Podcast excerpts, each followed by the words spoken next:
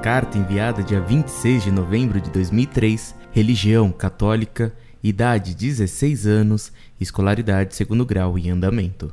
Minhas saudações. A cada dia que passo e visito mais o site, percebo o quanto esta obra é bela e deve servir de testemunho a mais pessoas. Fiquei simplesmente horrorizado e profundamente triste e chocado ao ver o comentário sobre mensagens subliminares em músicas católicas. Gostaria de saber se há casos de músicas em português. Outra coisa que me deixou chocado é o fato de como a imprensa quer desmoralizar a Igreja Católica. Na revista super interessante desse mês, vem na capa Hitler, bem claro com a sua cruz na sua roupa.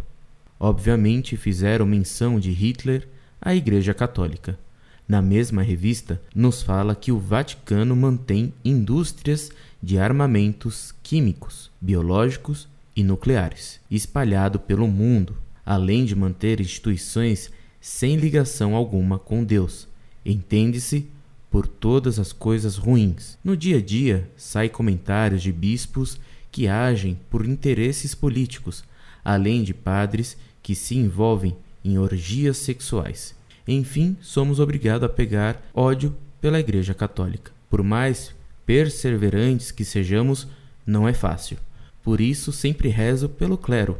Gostaria que vocês me esclarecessem se houve, havia alguma ligação entre Hitler e a Igreja Católica e se a Igreja Católica mantém essas indústrias mencionadas. Mudando um pouco de assunto, é errado semi-fechar as mãos e estendê-las rumo ao altar durante o por Cristo, com Cristo e em Cristo?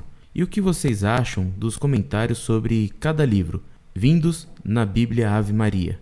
Posso confiar neles? Chamamos a Igreja Católica Apostólica Romana. Da onde vem a palavra católica e o que significa? Sinto muito por fazê-lo perder tempo com os meus e-mails, mas tenho muitas dúvidas. Observação: nos últimos e-mails me dirigi a Orlando Fedeli, mas é porque não tinha visto que há outras pessoas que respondem os e-mails.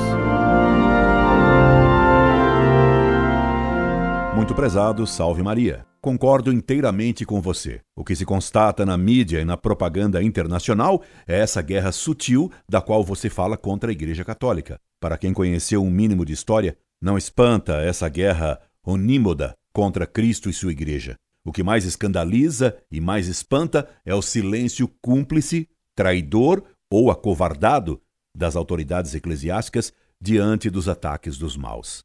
Pelo menos contra os maus padres, a igreja deveria se manifestar. Qual nada. Os modernistas tinham programado acabar com o Index e com o Santo Ofício, isto é, acabar com as defesas da igreja. O Vaticano II, com seu espírito otimista, derrubou as muralhas e os bastiões da igreja, como queria o gnóstico Urs von Balthasar. No pós-concílio, em que tanta coisa boa se acabou, acabou-se o index e acabou-se o santo ofício.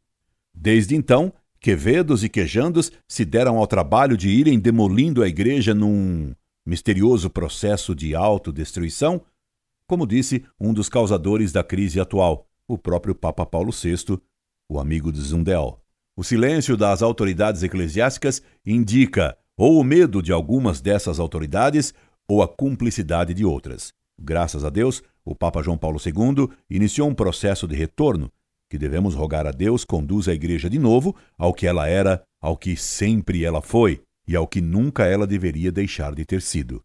Rezemos pelo Papa, que, segundo a visão do terceiro segredo de Fátima, este Papa ou outro será fuzilado ao tentar restaurar a igreja com a missa de sempre e a devoção a Nossa Senhora. Escreva-me sempre e que Deus lhe dê um ano cheio de graças.